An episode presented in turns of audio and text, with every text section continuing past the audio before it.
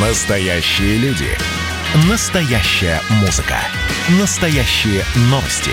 Радио «Комсомольская правда». Радио про настоящее. 97,2 FM. эм. Здоровый разговор. Всем привет, это «Здоровый разговор» и я, Баченина М.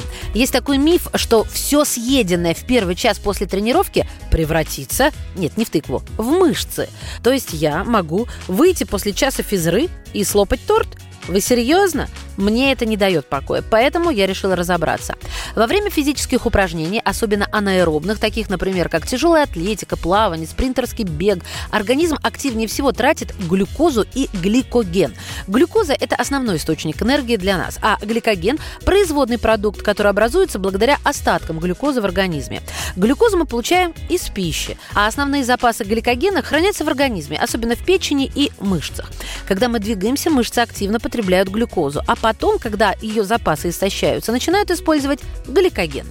При этом во время нагрузок мышечные ткани разрушаются, однако из-за нехватки гликогена процесс будет продолжаться и после окончания тренировки. Поэтому после организм старается эффективно восполнить запасы этих веществ из еды, мышц и нашего жирового депо.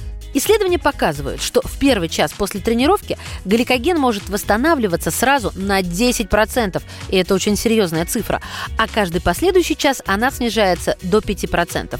Это так называемый час быстрой зарядки, или, как часто говорят, углеводное окно. Людям, которые стремятся набрать массу или максимально быстро восстановиться после тренировки, важно в это время получить достаточное количество углеводов, то есть основных источников глюкозы и, как следствие, гликогена.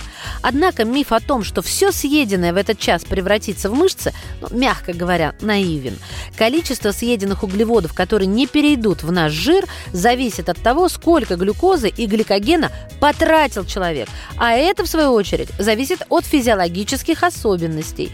Все просто, сейчас объясню. Если вы потратили за тренировку 420 калорий, а после съели торт на 2000 калорий, образуется профицит энергии, и вы будете набирать вес.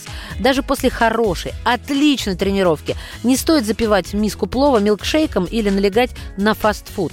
Необходимо соблюдать баланс между количеством энергии, которая тратится и которая поступает в организм. Капитан Очевидность? Да. Тем не менее, миф про углеводное окно существует и процветает до сих пор. Краткие выводы такие. Если не поесть или поесть неправильно в первые два часа после тренировки, то на следующих занятиях организму не будет хватать гликогена. Это ослабляет иммунную систему, повышает риск возникновения заболеваний и повышает травматичность на следующих тренировках. Ну и, конечно, мы не худеем правильно. Здоровый разговор.